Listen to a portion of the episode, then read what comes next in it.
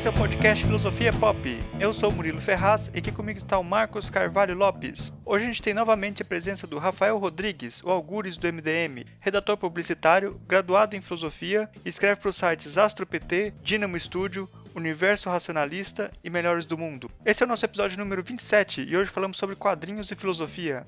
Para comemorar o primeiro aniversário do podcast Filosofia Pop, nós lançamos uma campanha no Catarse para transcrever os 25 episódios desse período. Se você gosta do nosso trabalho e pode contribuir, acesse o site catarse.me barra filosofiapop transcrição e ajude a gente nesse projeto. O link está na descrição do post. Agradecemos aos ouvintes Adilbene Machado, que faz parte do nosso time de filosofia africana, Fernando Sussman, Felipe Antunes, Fernando Paul Hein, Jonathan Bassucci, Jabe da Silva, Braulio Rocha, Hugo de Oliveira, Fernando Ferri, Matheus Machado, Edson Rosentalski, Jana Steffen, Alexander Marques, Fabrícia Ribeiro, Stefan Rafael, César Rodrigues Carlos, Renato Rocha, Felipe Ferrari, Roberta Hempel, Albert Kirschbaum e Vanderlei Luiz Weber, que já apoiaram o projeto, ajudando a viabilizar o acesso ao conteúdo do podcast para as pessoas com deficiência auditiva, e a darmos o primeiro passo para o lançamento de um livro com os melhores programas do primeiro ano do Filosofia Pop. Muito obrigado a vocês mesmos de coração. É muito importante esse apoio e nós estamos muito animados com o projeto. Se você não conhece ainda o nosso site, pode visitar o filosofiapop.com.br e deixar o seu comentário.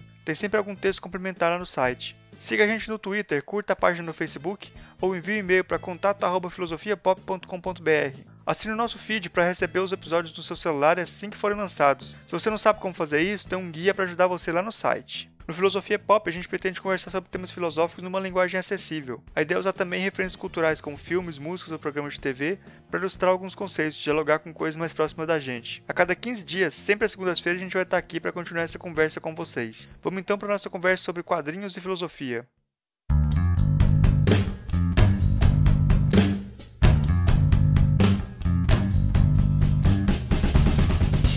Hoje a gente tem de volta aqui o Rafael Rodrigues, mais conhecido como Algures, do MDM. É, tudo bem, Algures? Tudo, tudo bem. Muito obrigado por mais uma vez me receberem aí no podcast. Espero que eu não fale muita merda durante, durante a gravação. Bom, prazer ter você aqui de volta. Eu não vou pedir pra você se apresentar de novo, não, porque o pessoal já te conhece lá do outro episódio sobre o Sócrates. Quem não, não ouviu, vá lá ouvir o episódio número 6. Quem foi Sócrates? A nossa conversa de hoje vai ser sobre quadrinhos e eu vou começar perguntando pro Algures uma pergunta muito é, ampla, que é o que quadrinhos tem a ver com filosofia? Uh, eu poderia ser extremamente babaca e dizer que quadrinhos tem tudo a ver com filosofia, assim como qualquer coisa tem tudo a ver com filosofia. Mas eu vou tentar, é claro, dar uma resposta mais satisfatória. Né? Uh, basicamente, eu acho que os quadrinhos, como, como qualquer forma na, artística, né, narrativa, Uh, eles podem se relacionar com a, com a, filosofia de várias maneiras, mas eu acho que três maneiras são bem, uh, bem particulares e acho que, que resume bem, né? Uh, uma é a partir dos, das próprias ideias dos autores, né? Quando eles inserem conscientemente aspectos filosóficos na, nas suas histórias, né? a gente pode dar como exemplo autores como Grant Morrison e Alan Moore na, no, nos quadrinhos americanos e ingleses que fazem isso, que eh, fizeram e fazem isso até hoje. Temos também uma intersecção a partir das próprias histórias, que é quando esses aspe aspectos filosóficos, questionamentos uh, específicos e temas filosóficos emergem naturalmente de uma narrativa, né? Isso é uma coisa relativamente comum de um, um nível mínimo de, de complexidade uh, narrativa de uma história, né? Uh, um exemplo que a gente pode dar é, é a reflexão ética uh, implícita na origem do Homem-Aranha, né? Que é um personagem que, quando foi criado, foi a primeira vez que teve um, um super-herói questionando suas atitudes, né? E, porque ele deixa o, ele não usa os poderes dele e o, por causa disso o tio dele acaba morrendo, né? Então ele faz toda essa reflexão de que se eu parar, se eu, se eu não usar esses poderes para fazer para ajudar as pessoas as pessoas vão morrer né então é, é, a primeira vez que a gente tem o, o próprio personagem se questionando sobre suas atitudes né mas isso é uma coisa que o que o Stan Lee não fez ele não entendia porra nenhuma de filosofia. Ele não fez pensando, vou colocar a ética, coisa assim. Ele fez porque ele achou que era uma, uma boa história uma boa uma, uma coisa diferente de se fazer com os quadrinhos. Mas emerge naturalmente essa questão uh, da reflexão ética, né? E uma terceira que eu poderia colocar é aí é análise uh, das questões filosóficas que a, que a mídia quadrinhos propriamente dita levanta. Aí a gente não está falando de filosofia nos quadrinhos, que seriam os outros dois casos, mas de, filosofia dos quadrinhos, né? Uh, uma, vamos dizer assim, uma subárea da filosofia da subárea da filosofia da arte, por exemplo, né? Que aí a gente trataria de temas filosóficos que o que os quadrinhos levantam, entre outras coisas, o que os quadrinhos têm a ver com a filosofia, o que, que é uma história em quadrinhos, uh, o que que diferenciam uma história em quadrinhos de outra mídia narrativa, uh, quando uma história em quadrinho deixa de ser quadrinho, hoje em dia com, a, com as novas tecnologias, a gente tem essas perguntas que para o leitor não faz diferença nenhuma, mas para teóricos é, é muito interessante, do tipo quando tu inclui áudio numa história em quadrinhos, ela continua sendo uma história em quadrinhos. Quando tu uh, utiliza movimento nas imagens, tu tá, tu, é, ainda é uma história em quadrinho ou é uma animação? Pode parecer uma, um questionamento bobo, mas como a gente está falando de uma mídia que tem uh, idiosincrasias muito específicas, assim, características muito específicas uh, de leitura e, portanto, a, a apreensão da, da, do conhecimento na leitura de quadrinhos vai ser dada de forma diferente do que da leitura do, de um livro, do que de assistir uma peça de teatro, do que assistir um filme.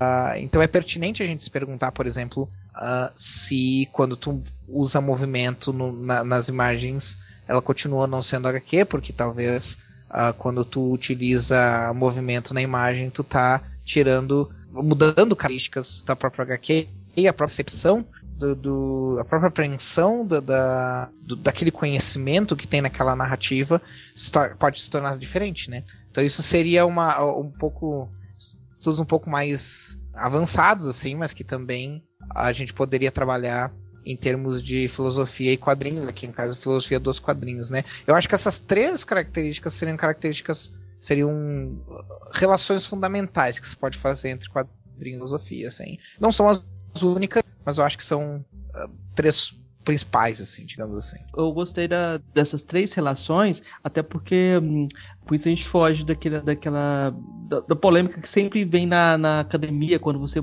propõe um objeto quadrinhos, né? Porque você geralmente tem essa divisão entre hum, o que é cognitivo, o que é moral e o que é estético, né? Então, uh, os quadrinhos não são vistos como objetos dignos de, de apreciação filosófica, porque não tem valor estético. Ou não são dignos de apreciação moral, porque não tem uma reflexão.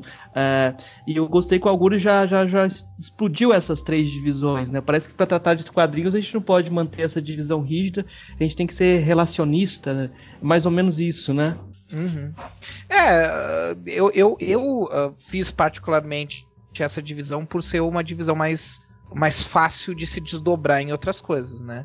Uh, mas eu acho que sim, eu acho que não é algo não é algo fixo assim. Eu acho que a gente pode ter a análise da narrativa, que a gente tem que também uh, fazer uma, uma, uma separação entre quando a gente está analisando os quadrinhos dentro de uma perspectiva filosófica e dentro de outras perspectivas que não são filosóficas, como por exemplo crítica literária. Por exemplo, filosofia dos quadrinhos não é crítica literária não é uh, linguística, não é história, não é antropologia, assim por diante. É uma outra coisa. Uh, então eu acho que sim, eu acho que essas, essas três essas três relações elas se, se ligam, se interconectam e elas se desdobram também em uma série de outras formas de, de, de trabalhar, porque a gente pode também pegar uh, áreas específicas da filosofia, né? A gente pode trabalhar uh, os quadrinhos como ontologia, né? Eu sempre brinco que eu fiz uma vez um, um, um, texto, fazendo um parênteses aqui, mas, mas tem a ver com, com o tema, meio polêmico no, no site Universo Racionalista. O site Universo Racionalista é um site que eu não escrevo mais faz tempo, assim, por causa que eu não consigo mais escrever quase nada. Mas eu escrevi uma época um, um texto de 1 de abril que dizia que existia mais evidências da existência do Superman do que da existência de Deus. Aí, obviamente, esse texto deu pouco de polêmica, né? Porque eu não expliquei que era um texto de 1 de abril, só postei no dia 1 de abril, esperei a treta ser lançada, né? Basicamente. Uh, e, e, a brincadeira, na verdade, era que, que, apesar de ser uma brincadeira, entrava num, num questionamento que foi levado a sério, que é quando a gente pode dizer que uma coisa existe, é mais, é mais difícil do que parece definir como uma coisa existe. A gente pode definir como uma coisa existe, por exemplo, como, ah, ela existe na realidade física. Mas então amor não existe? Então justiça não existe? Então beleza não existe? Por não tem referencial físico na, na, no mundo natural. Né? Então a gente começa a expandir. E aí eu sempre falo, quando tu pega uh, personagens como Superman, o Harry Potter, como Dores, o Capitão América, enfim, Homem-Aranha, uh, nós estamos trabalhando com personagens que influenciaram, tiveram influência no mundo real, que influenciaram diversas pessoas, um, geram não só influenciar as pessoas a se tornarem profissionais, mas às vezes eu, eu, eu por exemplo, sou uma pessoa que eu digo que os, o, muito da, da moralidade que eu tenho uh, vem, óbvio, claro, dos meus pais também, mas uh, muito vem da leitura dos quadrinhos, muito vem de, do Superman, por exemplo. Uh, então eu sempre brinco com essa questão uh, ontológica do tipo. Superman é um personagem de ficção, mas isso significa que ele não existe. Uh, é, uma, é uma pergunta interessante a se fazer em termos de, de HQ. até que ponto a gente pode dizer que uma coisa no papel. Até acho que o, o, o Carl Sagan acho que falou isso pelo menos a frase atribuída a ele, eu não lembro se ele falou isso no Mundo Assombrado pelos Demônios, mas que ele falou alguma coisa tipo livro ou a capacidade de escrever livros, de escrever narrativas é a prova de que existe magia no mundo, ou seja, o, a narrativa é a magia, né? É, é no, no, sentido de ser uma coisa entre aspas abstrata que consegue uh, transformar o mundo de certa maneira, né? Que consegue uh, fazer pessoas se questionarem, consegue emocionar as pessoas, mesmo que o que está acontecendo na, na no, no, falando especificamente de quadrinhos, o quadrinho não é real, ela calma emoções reais nas pessoas. Elas fazem as pessoas ficarem tristes, ficarem alegres, ficarem indignadas quando um personagem, quando muda um, uma etnia de um personagem, quando muda a roupa de um personagem. Então, uh, esse é só um exemplo de como a gente pode desdobrar as, os questionamentos filosóficos quando a gente trabalha com quadrinhos, né? É, eu acho que tem, assim, vários quadrinhos que vão trazer também, vão possibilitar que a gente trabalhe com autores filosóficos, né? Você poderia dar um, puxar um exemplo aí pra gente de alguma narrativa de quadrinho que dá pra gente trabalhar com, com alguma linha filosófica? É, isso, é, isso é meio complicado pra falar, porque raramente algum autor de quadrinhos pega uma linha filosófica para trabalhar, né? Uh, frequentemente o que acontece é uma uma emergência, né? Emerge as, as ideias filosóficas que, que, o próprio autor tem, mas geralmente são ideias misturadas, né? Eu vejo muito do método socrático nas histórias do monstro do pântano do Alan Moore. Uhum. Porque é, essas histórias, o monstro do pântano ele é um personagem que ele é como se ele fosse uma aquele papo que a gente teve sobre Sócrates aquela vez. O, o monstro do pântano é um personagem que ele de uma certa maneira ele tá fora do, vamos dizer assim, do objeto ser humano, espécie humana, porque ele nas histórias do Alan Moore ele é na verdade uma, um elemental da, da, da, das, da, da natureza, da, da, flora, que pensa que é um ser humano, que pensar um ser humano, depois ele descobre que ele não é. E então ele tem toda essa jornada de, de não só de se descobrir, da descoberta da, da sua identidade, como também de descobrir uh, coisa da humanidade. E para fazer isso, ele interage com outros seres humanos, questiona outros seres humanos e tenta entender outros seres humanos. Então, de uma certa forma, isso é meio que um. É, é meio, meio que remete bastante ao, ao, ao, que o Sócrates fazia. Sócrates, a, vamos dizer assim, a ideia, a ideia dos era, era que as pessoas. Era, era aflorar nas pessoas respostas, né? Era né, nesse sentido o, o monstro do pântano ele é extremamente sábio e não tem, mas não não não coloca para si a responsabilidade de ter respostas. Ele está sempre buscando, sempre buscando, sempre buscando. Ah, tanto tem uma uma de histórias que eu eu sugeri que eu sugeria, se eu não me engano, eu sugeri lá naquele papo Sócrates, que era o gótico americano, que, que era basicamente isso, era ele tentando entender a, a maldade, a natureza do mal no, nas pessoas. E o, a última história era exatamente sobre isso, era exatamente sobre ele na prática, claro que a história tem todas as outras questões fantásticas e tal relacionadas a uma história de terror, uma história de fantasia, mas na prática era um debate sobre uh, o mal, né? Então eu acho que tem, tem muito disso assim. Uh, mas o, o, o que tem mais em quadrinhos é, é trabalhar com outras questões, não necessariamente filosóficas, assim como mitologia, como antropologia e, e, outras coisas assim, né? Mas tu consegue ver algumas algumas ideias filosóficas. Pegar a Guerra Civil, por exemplo, que é que é uma HQ que agora saiu um filme levemente inspirado na HQ. Ela não é bem diferente da HQ, embora em essência tenha a mesma a mesma ideia, assim. Então eu acho que a a, a mesma a, mesma comparação que eu estou fazendo com a HQ dá, dá para fazer com o filme porque a essência é basicamente a mesma, que é um debate so, é um debate sobre liberdade individual versus responsabilidade social, que é uma discussão eterna na filosofia, especialmente uma discussão que vai muito uh, várias esquerda e direita, né? Muitos, muitos dos debates entre esquerda e direita se dá, ainda que indigente, mas normalmente é bem diretamente, uh, entre a questão da liberdade individual e da, uh, versus responsabilidade social. Então tem várias histórias que trabalham com esse tipo de coisa. Agora eu, eu não, para ser bem honesto, tentei pensar em autores tinham alguns pensamentos assim e não me veio não me veio muito na cabeça. Eu pensar alguns uh, diretor, por exemplo, o Zack Snyder, ele claramente é um objetivista assim, tanto que é, é vindo da revolta de Atlas, aquela estátua do Superman, Batman vs Superman. Uh, mas aí a gente já tá pulando pro, pro cinema e não pro quadrinho. Mas tem, tem muito de, de, de corrente filosófica, assim, que, que, a gente pode, que a gente pode pensar. Tem uma HQ chamada Três Sombras, de um autor, acho que ele é francês, chamado Cyril Pedrosa, que é uma história que basicamente trabalha sobre a morte, né? É um, uma, um casal, um, um casal que tem um filho que vive numa mais ou menos século XIX ali por ali, que vive numa uma floresta, meio isolados assim, uma, uma, uma, família que vive na floresta sozinha e eles, eles uh, começam a ver três, três sombras, né, três vultos longe assim, que toda noite parecem lá que não fazem nada, só ficam lá olhando, né? E, e eles se ligam que aquelas três sombras na verdade é a morte, né? E só que eles, ela, eles vieram para pegar o filho deles, né? Então os, o homem e a mulher eles concordam que o homem uh, pegue a criança e tente fugir com ela para escapar da morte, assim. E, e, e, toda a história ela tem essas questões sobre sobre aceitação da morte, sobre entender o que, que é a morte e, e N outras coisas. Então acho que esse essa HQ trabalha com, com umas Uh, especialmente sobre o tema morte, mas trabalha com umas, umas discussões filosóficas bem, bem bacanas, assim.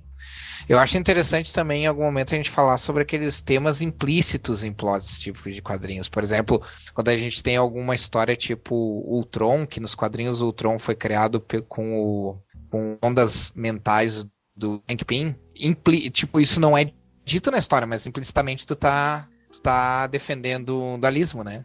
O dualismo, dualismo da mente, que a mente é uma coisa separada do corpo. Não seria possível fazer esse tipo de coisa, né? Só que aí a gente entra no problema da identidade. Tipo, tu copiou as ondas mentais da outra pessoa, então tu é a mesma pessoa ou tu é uma outra pessoa? Então, é, eu acho que são coisas interessantes de. Ou como a guerra civil, que a gente falou, que tem essa questão da liberdade individual versus responsabilidade social e tal. Isso aí você fala na linha de correntes filosóficas que você, que você fala que se aplicariam? E, independente, isso seriam, na verdade, temas implícitos, né? Uhum. Temas, temas filosóficos implícitos, assim. Como eu disse, tipo, dualismo da mente, problema da identidade, a natureza da realidade, temas que não. que, que, que acabam. Uh, que acabam sendo implícitos nas histórias que às vezes os, os, autores nem pensaram, mas é que, como eu disse, tipo, quando tu fala de uma história em que trocaram as, trocaram as consciências do herói e, e do vilão, né? Tipo, a história não é sobre filosofia, mas tu já tá assumindo uma posição dualista com relação à mente. Então essa, essas são coisas coisas interessantes de pelo menos mencionar, assim, comentar a respeito. Tem uma coisa também de você você falando assim de imaginar outros mundos, né?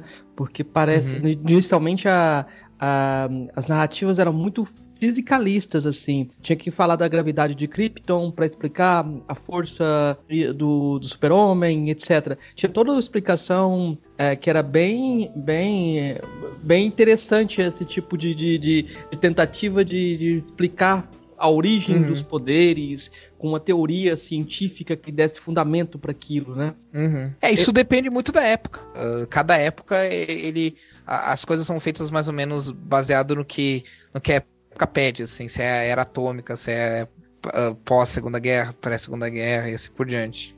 E até de voltas de religiosidades, assim, tipo, tem algumas abordagens do, do por exemplo, os primeiros filmes do, do Super-Homem tinha muito de meio de um caráter meio religioso, assim, é, não tinha mais explicação fisicalista, é, é uma coisa meio, é, como se diz, depende, depende da época e reflete bem a época essa o, qual a origem dos poderes, né? O que explica o, uhum. os poderes do, do, dos heróis, né?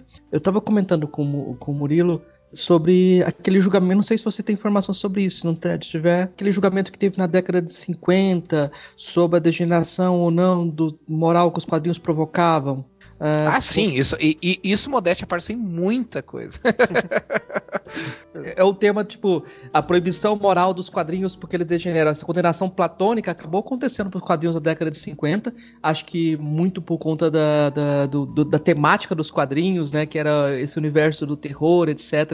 Eu queria que você comentasse um pouco sobre isso, porque isso é um tema que recorrentemente volta na filosofia, essa condenação da cultura de massa e uh, de narrativas que retratam aspectos grotescos uh, que podem uh, de violência que podem afetar as criancinhas. É, essa é uma história meio complicada, então eu vou tentar resumir assim, porque eu acho que o que, o que conta aí é essa moralização, né, da, e, e a questão da culpabilidade dos quadrinhos como, como inimigo, assim como fazem hoje com, com muitas vezes com videogame ou com filmes e coisas assim, né? Então acho que esse é o, é o que pega mais. Os quadrinhos existem há mais ou menos o mesmo tempo, ah, grosso modo, assim. Uh, mais ou menos o mesmo tempo que o cinema. Então, os quadrinhos já passaram por bastante coisa. Uh, uma das coisas que os quadrinhos passaram foi censura, né? Lá pelos anos 50, uh, vale uma distinção para os ouvintes que, que não são tão familiarizados com, com a questão com a questão histórica e geográfica dos quadrinhos, uh, aqui nós vamos falar especificamente sobre os quadrinhos americanos, tá? Porque normalmente quando a gente fala de quadrinhos, principalmente história dos quadrinhos, a gente uh, leva em consideração mais os quadrinhos americanos, porque eles têm uma história mais bem definida. Assim.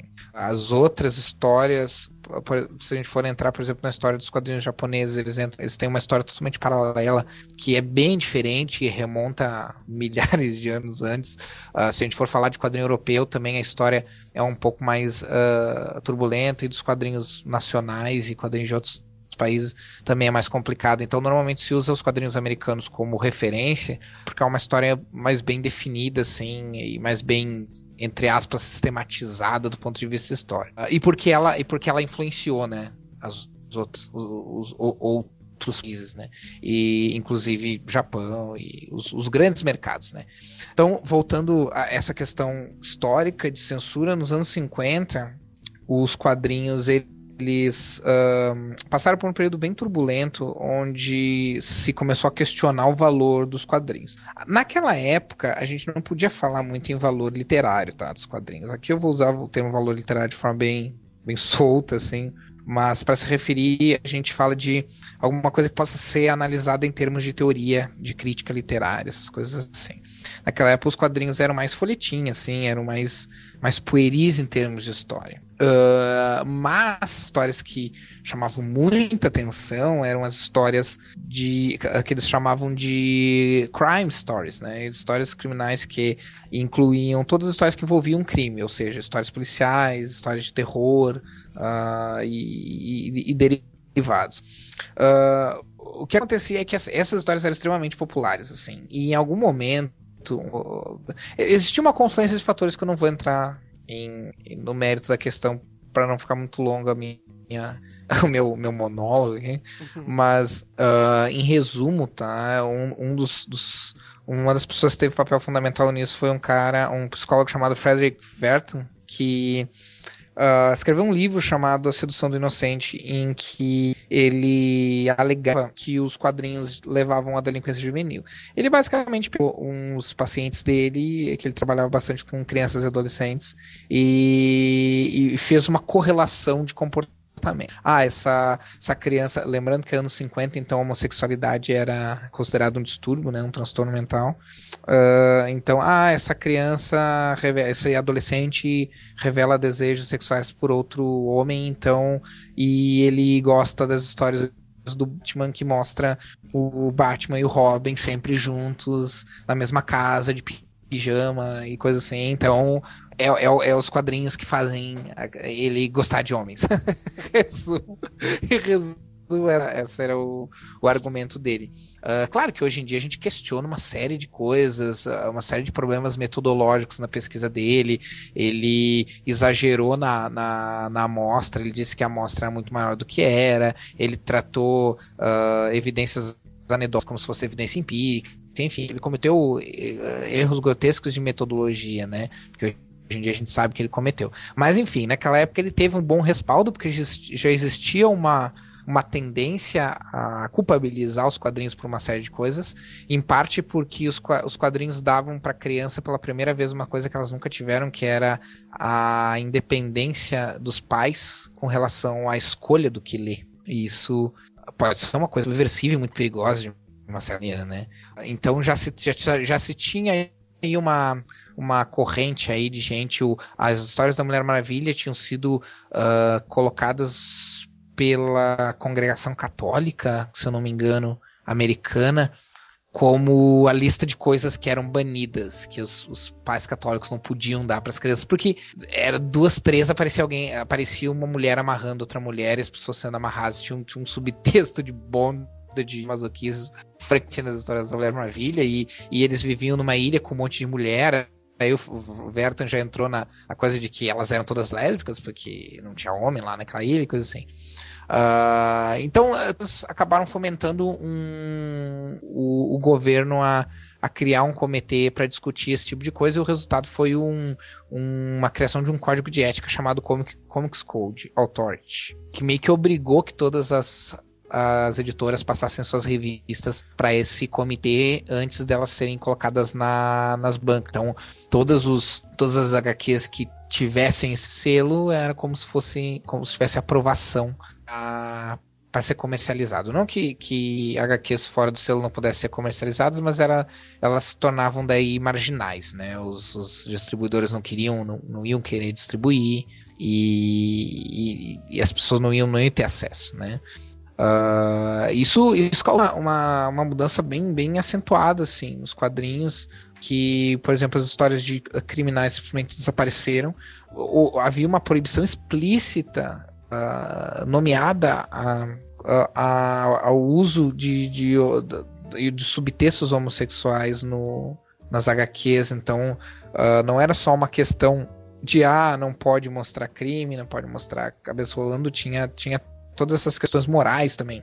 Uh, não pode mostrar uh, situações uh, que remetem à homossexualidade. E, e, e, a cultura americana naquela época era extremamente paranoica, ainda é, mas extremamente paranoica quanto a isso. Assim, qualquer coisinha eles viam um subtexto homossexual, um subtexto erótico.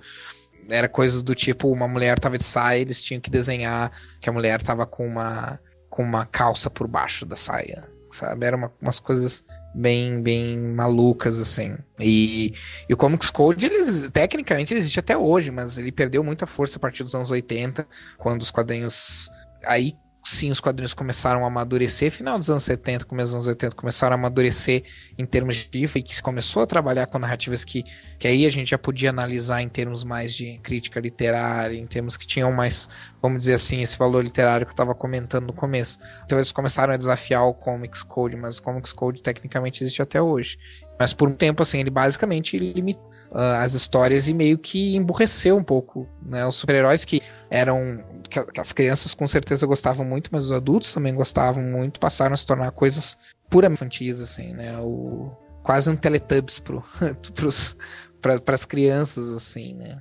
Então teve, teve essa questão assim que, que tem tudo a ver com essa questão do moralismo americano, né? Eu não sei se de repente o, o Marcos é interessado em, em comentar um pouquinho, se ele tá, se ele tá por dentro dessa questão, mas a, o, a cultura americana, não que o brasileiro, que a cultura brasileira não, não seja assim também, é, mas o, a cultura americana é, é, é, extremamente moralista, mas ela, ela tem uma tendência a, a, a dicotomizar a coisa, né? Do, é, do, tipo assim, a gente tem que encontrar um responsável, o responsável é sempre uma coisa externa, nunca a culpa é dos pais, nunca a culpa é da sociedade, nunca a culpa é, do governo. Então, naquela época eram os quadrinhos, mas essas coisas reverberam até hoje, né? Quando houve o, o aqueles jovens atirar, entraram na escola lá em Columbine e atiraram um monte de pessoas.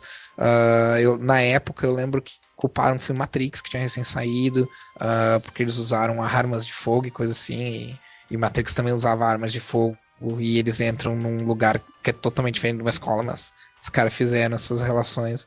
E recentemente também houve tentativa de culpabilizar os videogames, os games violentos pela, por comportamento de jovens. Uh, ah, RPG é frequentemente alvo de, de, de, de, coisas desse tipo, assim. Ah, mortos no ritual satânico provavelmente jogavam RPG, agora os caras sempre fazem essas coisas.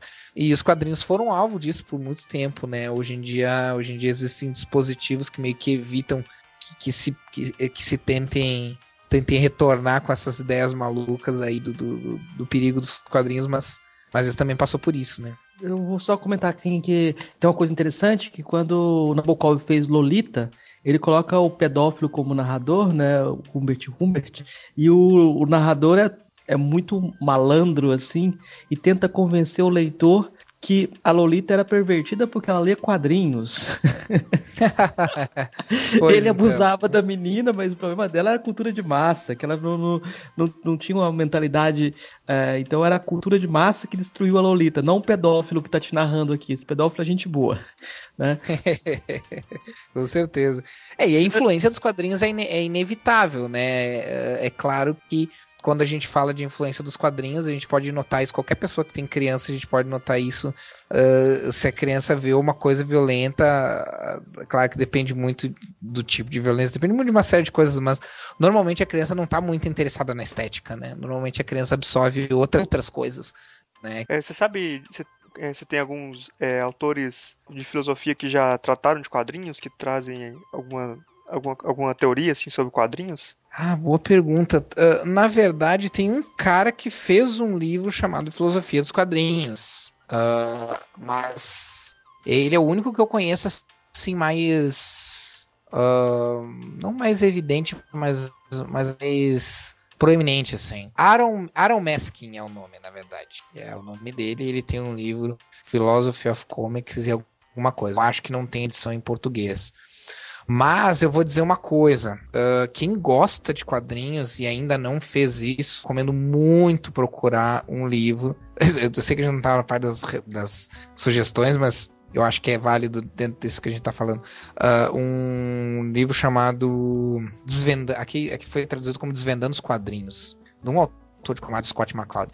Embora ele seja um filósofo, né, per se, assim, no sentido formal da coisa, ele trabalha nesses desvendando os quadrinhos com os quadrinhos de forma bastante filosófica, assim. Ele traz essa coisa de tentar um, tentar definir o que é quadrinhos e, e, uma série de coisas assim. Ah, o nome, na verdade, o nome do livro é Art of, The Art of Comics: A Philosophical Approach. É Aaron Meskin é o, o autor. E ele é filósofo da arte, né? E é um livro bem interessante, mas eu acredito que ele não tenha, que não tem aqui no, no Brasil. Só tem em inglês. Uh, mas o Desvendando Quadrinhos tem em português, tem muitas coisas bem interessantes, que inclusive o próprio Aaron Mask trata uh, sobre quadrinhos, e inclusive ele cita o MacLeod. E que é essa questão que a gente, as questões que a gente estava falando no começo ali, né? O que, que é uma história em quadrinhos, o que que, que, que ela diferencia de uma, de uma de outras formas de narrativa, porque o, o que pouca gente. Eu tenho minha professora de, de da, da pós-graduação de psicolinguística, uh, ela fala muito sobre, ela fala muito sobre isso, e ela fala uma coisa bem interessante, que as pessoas, por muito tempo as pessoas entraram numa, tinham um argumento de que quadrinho, ainda hoje tem muita gente que tem esse argumento de que quadrinho é uma coisa para quem tem preguiça de ler. Uh, e ela, como psicoísta, ela diz que ela acha esse argumento absurdo, porque qualquer pessoa que estuda linguagem sabe o quanto o cérebro precisa fazer de conexões e, e, e de uh, metacognição, de entre, entre N outras coisas, para conseguir gerar no seu, na sua cabeça uma ideia de narrativa que é baseada no quadro no, no, de um quadro para outro, porque nos quadrinhos a gente não, os quadrinhos eles não são uma uma fita de uma fita de um filme quadro a quadro, uma fita de uma animação quadro a quadro, né? Os quadros eles são representativos. Tu tem quadro uma coisa, tu tem no outro quadro outra. Uh, às vezes esses dois quadros se conectam uh, de uma forma linear, por exemplo, o, num quadro a pessoa está prestes a, bat a, bater com um taco numa bola, no outro quadro batendo na bola, isso é quase um quadro a quadro. Mas em outros casos, uh, a gente tem, por exemplo, o cara prestes a bater numa bola e no outro quadro a gente tem a, a plateia uh, vibrando. Então são dois quadros que vistos isoladamente eles não têm nada a ver um com o outro, mas colocados juntos eles têm um contexto narrativo e o nosso cérebro precisa fazer um grande um grande esforço que a gente não, não, não nota, claro, mas uh, um grande esforço para fazer essa ligação, porque a gente tem o nosso cérebro tem essa essa mania de encontrar ligação entre as coisas né? Como se tivesse coisas completamente uh, desconexas, como por exemplo uma bola de vôlei no ar e um outro quadro tem um carro. As pessoas vão fazer a conexão e vão, vão criar uma narrativa a partir disso. Então, há, há, há esquemas cognitivos que são muito sofisticados uh, para ler quadrinhos. Uhum. Então, não é só pode até que em alguns casos exige uma maior sofisticação de leitura dos quadrinhos, porque os quadrinhos não são tão óbvios. A leitura dos quadrinhos, como a ordem dos quadros, a ordem das páginas, não são tão óbvias quanto parece para quem já leu quadrinhos, né? Você tá falando aí, me lembrou um negócio que eu no, podcast do, do Rafael Ancara, lá, lá da, do Anticast, ele tem o visualmente, né, um podcast que é mais voltado para design, uhum. e teve um episódio que eles estavam falando sobre ilustrações e falando meio que durante muito durante muito tempo, e eu acho que até hoje tem esse preconceito, que aí explica um pouco também porque, porque que as pessoas acham que, que quadrinhos é para quem não gosta de ler, de que um livro que tiver ilustrações, por exemplo, é um livro menos sério. Se você uhum. coloca a imagem ali, parece que a pessoa não consegue. meio que para explicar para a pessoa, porque ela não consegue entender o texto. O, o livro sério, ele tem que ter só texto, ele não pode ter imagem, não. Essa, essa, na verdade, é uma das coisas que a gente pode colocar como critério para diferenciar quadrinho de outra mídia, né? Porque uma pergunta válida que, que as pessoas poderiam fazer é: tá, mas como é que eu sei que um, que um livro ilustrado é um livro ilustrado HQ? Como é que eu sei que uma HQ é uma HQ e não um livro ilustrado, por exemplo? Uh, e, eu, eu acho que isso que você estava falando tem a ver com isso, as pessoas olharem livros ilustrados, e os livros ilustrados normalmente são o quê? São livros para crianças, porque as crianças não têm ainda a capacidade de ler, ou quando tem a capacidade de ler, essa capacidade é limitada. O desenho ajuda a ilustrar, né? O, o termo livro ilustrado não é só porque tem ilustrações, mas porque o desenho ilustra aquele texto, né? Uh, só que quando a gente de quadrinhos, a gente não está falando de uma imagem que ilustra um texto, a gente está falando de uma imagem que por si só é narrativa, né? Por si só é, por si só ela leva a narrativa. A gente pode pegar, por exemplo, uma sequência de quadros onde tem num duas pessoas brigando, noutra uh, uma dessas pessoas tenta dar um tapa na outra e a outra segura e os dois se olham surpresos como se uh, nenhum dos dois tivesse esperado essa reação. E ter no terceiro quadro os dois estão uh, parados em silêncio um de costas para o outro né? Sem texto a gente não sabe o contexto dessa situação.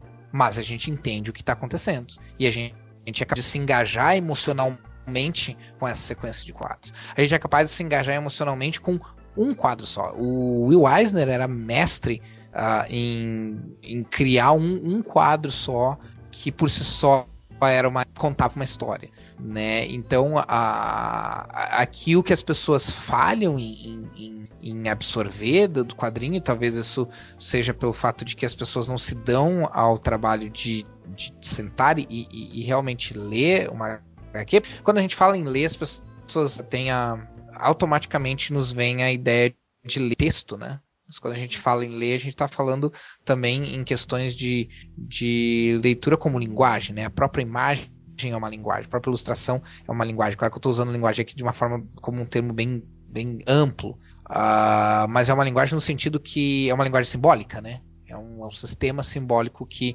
que gera sentido nesse caso.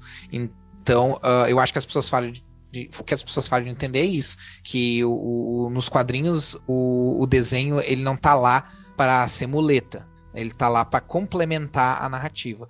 O, te, o, um, um quadrinho não funciona uh, sem imagem, mas funciona sem texto. Você pode fazer um quadrinho, uma história em quadrinhos inteira sem, sem texto e ainda assim ser narrativa. E ainda assim tem valor literário. Tem uma, uma HQ chamada Olhos de Gato que saiu aqui no Brasil nos anos 80 e se eu não me engano, saiu agora de novo pela Panini Comics, que é do Alejandro Jodorowsky e do Moebius. São dois autores uh, europeus.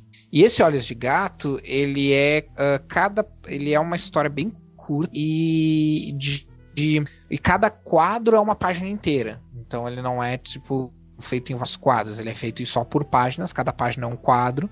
Uh, só que ele é basicamente uma história muda. Que algum texto tem muito pouco, alguma uma narração no começo, no final, alguma coisa assim, mas é, é, é, é limitadíssima, assim, é praticamente só sem, sem, sem texto.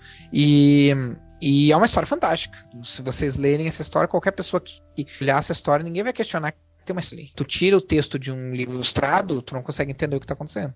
Tu consegue uh, explicar o que são as imagens, mas tu não consegue entender o que está acontecendo em termos narrativos. Então, por exemplo, tem essa diferença que eu acho que as pessoas falham em entender, talvez porque as pessoas estejam mais acostumadas com livros ilustrados, que são realmente coisas mais fáceis de se lidar do que uh, histórias em quadrinhos, né? Eu, fico, eu fiquei lembrando da, das narrativas, uma história em quadrinho bem legal que o pessoal sempre lê, é a, a Via Crucis de Cristo na igreja, né? tem todos os quadros lá, assim, e monta essa narrativa. Aí eu fiquei é, imaginando aqui a relação entre essa pressuposição de uma narrativa que existia na arte Uh, sempre a, a, arte pressupunha muitas vezes que a pessoa desvendasse uma narrativa, né? E essa uhum. mudança que na década, a partir da década de 60 uh, é, não, é na, não é só a narrativa, é uma filosofia que tem, tem, tem mais conceitos filosóficos. Aí, pelo menos é isso que o uh, Arthur Danto fala. Mas eu queria fazer outra questão para você que, eu, que tem a ver com o tipo de referências que a gente está julgando quando a gente fala da, dessa, dessa qualidade literária, é como se você estivesse hierarquizando também, né? Tipos de quadrinho com qualidade ou com mais qualidade, menos qualidade. E você tem essa criação de rótulos como graphic novel, sei lá o que, e as pessoas uhum, colocam uhum. isso, ah, isso é diferenciado tem um problema também de, de, de, padronização também, que é uma indústria cultural, e muitas vezes o storytelling é, virou tão padrão que parecia Uh, muitas vezes o gibi lá do Super-Homem parecia Changeman. Aparecia um monstro. e tinha um padrão narrativo muito repetitivo, né? Uhum. É, aí você tem um, um, uma diferenciação entre esses tipos de quadrinhos, né? Como você diferencia isso? Para usar o termo qualidade literária ou sei lá o que. Uh... Sim. É, na, ver, na verdade, isso é, é pergunta é, excelente, assim. Uh por isso que lá, quando eu comentei em valor literário, eu disse que eu usava esse termo bem amplo. Uh, valor é, é, é, um, é pisar em ovos usar. Eu acho que é bastante pisar em ovos usar esse termo, porque, como tu mesmo comentou uh, ali, aí agora, isso meio que implica, implica em dizer que tem coisas que não tem valor literário. E, e isso é uma coisa que, de uma certa forma, eu sou contra, até porque como eu uh, os quadrinhos até os anos 50 ali até os anos 60 não tinham muito uh, valor literário, mas uh, se a gente for falar especificamente nessa questão de qualidade literária, ah, é um pouco complicado porque todos, por mais pueris, por mais folhetins que sejam, elas sempre são expressões da sua época, elas sempre são expressões da sua cultura e sempre estão sujeitas a uma análise uh, literária, filosófica, narrativa, crítica. uh, ou, ou, qualquer coisa do tipo. Uh, o que acontece com, a que, com a questão de hierarquização ou, ou acho que mais especificamente criterização de quadrinhos é que a partir dos anos 80 se, se começou a ver que os quadrinhos eram um meio que tinham a capacidade de trabalhar com outras eu acho que é, é, é, disso que se trata quando a gente fala, mais uma vez, usando de forma bem ampla, mas quando a gente, quando a gente fala de valor literário.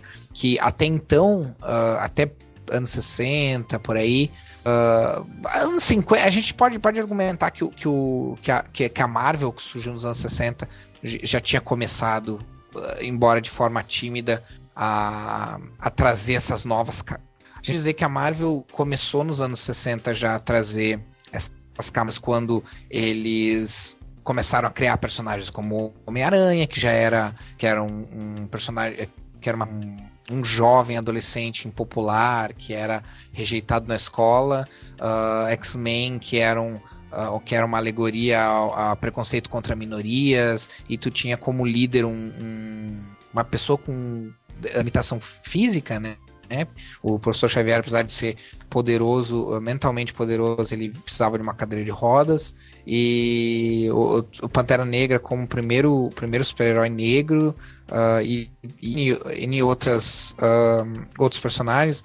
Mas uh, a partir mais ou menos dos anos 70, as pessoas começaram a perceber que se podia trabalhar com áreas de cinza e que o herói não precisava vencer sempre, que o herói não precisava ser 100% bonzinho, que o herói uh, podia perder, que o vilão podia ter bons argumentos para estar tá fazendo o que está fazendo, uh, que as histórias podiam trabalhar conscientemente com temas como alegorias uh, sociais e, e N outras coisas, Uh, e assim por diante.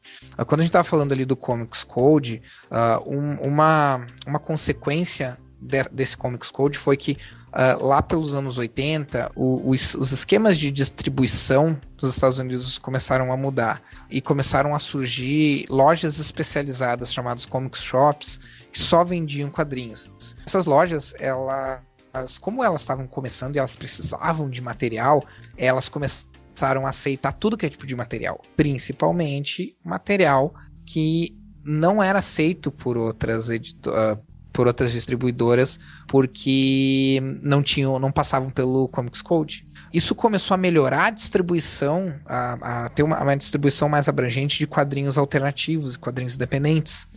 Esses quadrinhos alternativos e quadrinhos independentes eram completamente diferentes dos quadrinhos no mainstream. Esses quadrinhos independentes trabalhavam temas como homossexualidade, estavam temas como racismo, eles trabalhavam uh, temas adultos, uh, eles trabalhavam fantasia de uma forma muito mais complexa do que do que só o, do que aquela forma pueril que os super-heróis tinham e, e, isso começou a se espalhar começou a ficar mais abrangente as pessoas começaram a ler e o resultado disso é que ah, surgiram os primeiros autores independentes que começaram a ficar começaram a ficar populares, famosos, uh, como o Art Spiegelman, que criou uma HQ chamada Mouse, que é ganhadora do. Acho que foi a primeira HQ a ganhar o prêmio Pulitzer, que ela é uma, uma, uma espécie de, de, de biografia metalinguística sobre o sobre uh, dois sobreviventes do Holocausto e outras outras HQs, uh, Love and Rockets e, e, e outras próprias tartarugas ninjas, porque a gente sabe surge nesse, nesse meio independente. Porque as HQs das tartarugas ninjas são totalmente diferentes das tartarugas ninjas que a gente conhece. Que a gente conhece dos, dos quadrinhos, dos, desculpa, dos desenhos animados e dos, e dos filmes, né? Uh, inclusive eu recomendo, parênteses bem rápido, uh, ah, para quem gosta de Tartarugas Ninjas, assistir uma animação, uma animação, um longa em animação chamada Turtles Forever, que eu não sei como é que saiu aqui, acho que deve ter chamado, saído como Tartarugas Ninja Eternamente, que é uma espécie de crossover de um desenho dos, das Tartarugas Ninja que saiu em 2000 e pouco, 2009 por aí, uh, com Tartarugas Ninja originais dos anos 80.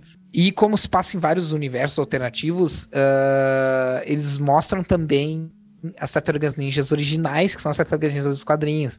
E elas aparecem no mundo que é todo preto e branco, que tem narrativa em off. Uh, é, um, é, um, negócio bem, bem legal, assim. Então, para quem não, não quiser ir atrás, porque é difícil encontrar as, as HQs antigas das Tartarugas Ninjas, embora as, HQs das Tartarugas Ninjas saiam até hoje. Uh, inclusive, atualmente, o Matheus Santolouco, que é um desenhista uh, Porto Alegre, é, um, é, o, é o desenhista principal da, das Tartarugas hoje. Mas uh, as clássicas, as histórias clássicas das Tartarugas são difíceis de encontrar. Mas quem tiver interesse em saber mais ou menos como é que eram os quadrinhos das Tartarugas Ninja, assista essa animação Turtles Forever. Mas voltando à questão ali, então uh, essas HQs começaram a ficar bastante famosas. Em contrapartida, as editoras grandes, as editoras populares, as editoras mainstream começaram a ter que reagir a isso e começaram a contratar outros autores, entre eles autores ingleses, uh, para começar histórias que daí fugiam, que daí eles iam botar em Comics Shop e que não ia ter uh, o selo do Comics Code. E aí a gente começou esse amadurecimento não só nas histórias, mas também no formato. O Will Eisner, um bom tempo antes, muito tempo antes, tinha dado um termo chamado graphic novel para se referir à história dele, que se eu não me engano é o Contrato com Deus. Uma história muito boa, inclusive. Bom, qualquer coisa assim, é muito bom. Até o pior do Eisner é melhor do que é melhor que muita coisa aí, né? É, mas um, que o pior do Eisner no caso é Spirit, tá? Só pra você saber. Spirit é o, é o super-herói do, do, do Eisner. É, é, basicamente a pior coisa que o Eisner fez e ainda é, é muito legal. Uh, mas ele, ele cunhou porque, porque o, o, o, quando ele fez o contrato, ele não se encaixava muito no que se chamava de comic book. Primeiro porque o formato era diferente. Uh, era um formato mais sofisticado. Uh, as histórias elas eram mais sofisticadas, elas tinham elementos literários que não, que não tinham e que normalmente não tinham histórias de quadrinhos, como por exemplo uh, remeter a flashbacks, trabalhar com várias camadas de, de compreensão, trabalhar com alegorias, alegorias explícitas, no caso, alegorias conscientes, né? Uh, então, tipo, o, o, que o Eisner fez era mais análogo à literatura vitoriana, por exemplo, do que aos quadrinhos. Então ele chamou de graphic novel uh, porque era uma coisa completamente diferente no, no, na narrativa e no formato. E aí passou a se usar esse termo graphic novel para representar qualquer HQ que, que uh, tivesse um nível sofisticação diferente. Quando eu digo um nível de sofisticação diferente, é mais com relação a, como eu disse, a, a, a elementos que tornam a história mais complexa. Né? É diferente do, do que normalmente uh, se costumava ter no quadr nos quadrinhos, que era aquela coisa assim, aquela velha coisa de uh, o vilão aparece, o super-herói luta contra o vilão, o super-herói vence o vilão e prende o vilão. Né? E, e não, não se questiona muito sobre N coisas. Hoje em dia, esse termo é bastante analisado. Ah, então, isso é uma coisa importante se comentar. E, e por isso que eu acho a pergunta também bem, bem interessante.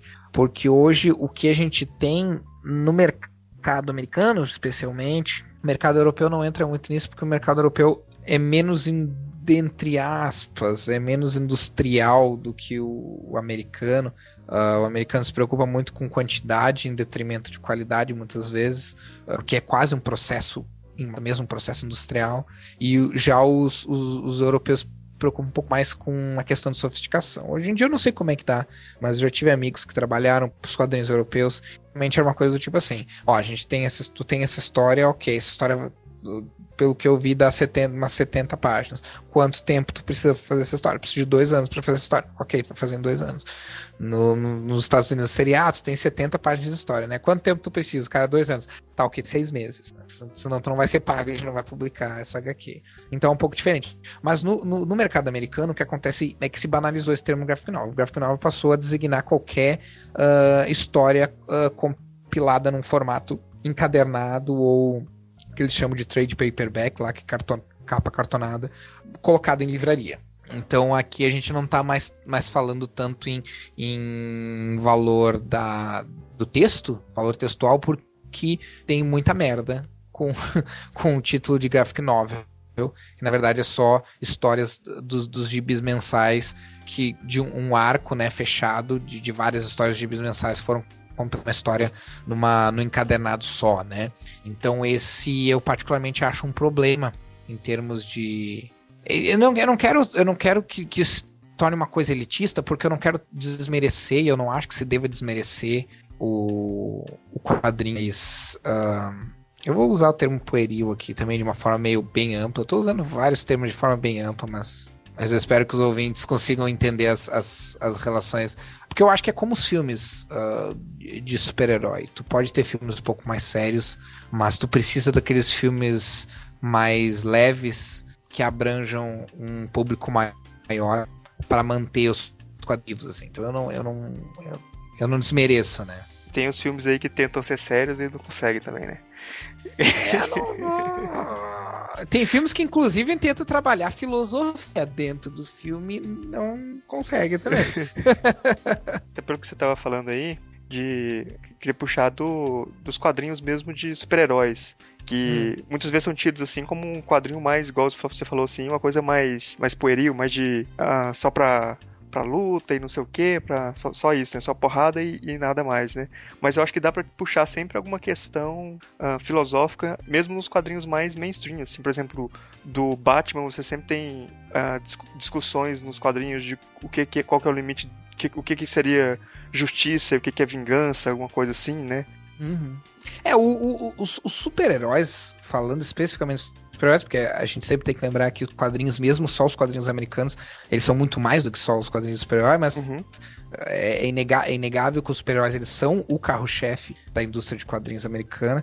Uh, se a gente falar dos super-heróis em particular, eles já têm um, uma questão filosófica que é extremamente importante, que é até que ponto é moralmente válido uh, você ser um super-herói. Porque tu, ser um super-herói é assumir uma pessoa que não responde a nenhuma autoridade, tem um julgamento moral próprio uh, e tá dentro de um limite entre o ser um justiceiro e ser um, um, um, herói. Porque a gente tem, tu, por exemplo, tu, tu, citou o Batman, né?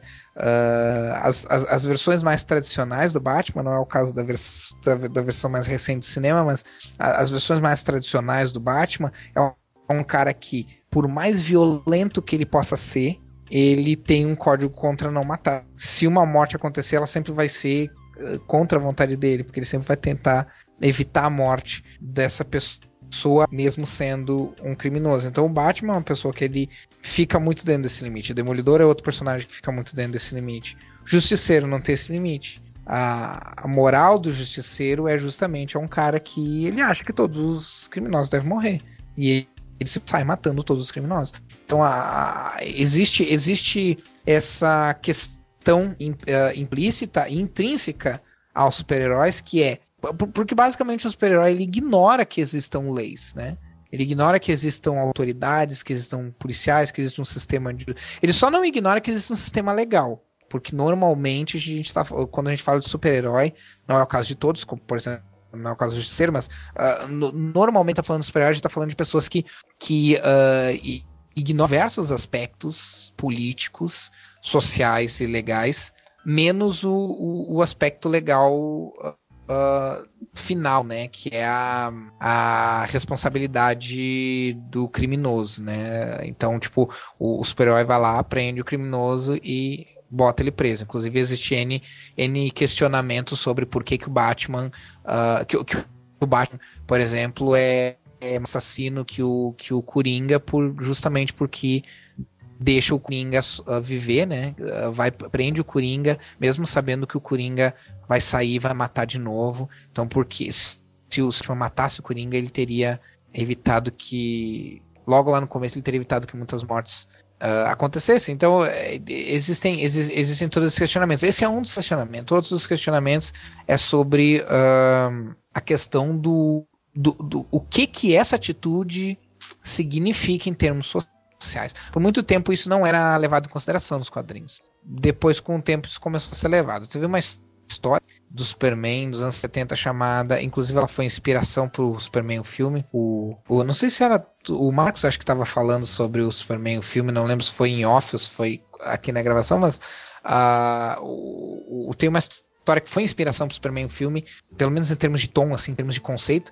que se chama Deve haver um Superman pergunta, né? Deve haver um Superman, que é uma história onde o Superman é capturado pelos Guardiões uh, do Universo e que, que são uns, uns, alienígenas azul que mandam no Lanterna Verde, que Lanterna Verde é um, uma tropa de policiais espaciais, uh, grosso modo, e eles, eles capturam o Superman e colocam ele em julgamento, porque eles questionam se o fato do Superman ajudar as pessoas, ele não está na verdade atrapalhando o desenvolvimento dele o desenvolvimento da humanidade? Então esse questionamento é um questionamento muito interessante. É um questionamento que reverbera pelos personagens, principalmente da DC Comics, pelas décadas seguintes. Assim, hoje eu, hoje eu não acompanho mais essa, essa nova leva de, de quadrinhos, mas pelo menos até pouco tempo atrás isso se reverberava muito. Assim, então sempre se teve esses questionamentos. Até que ponto a gente está fazendo demais? Até que ponto está fazendo de menos?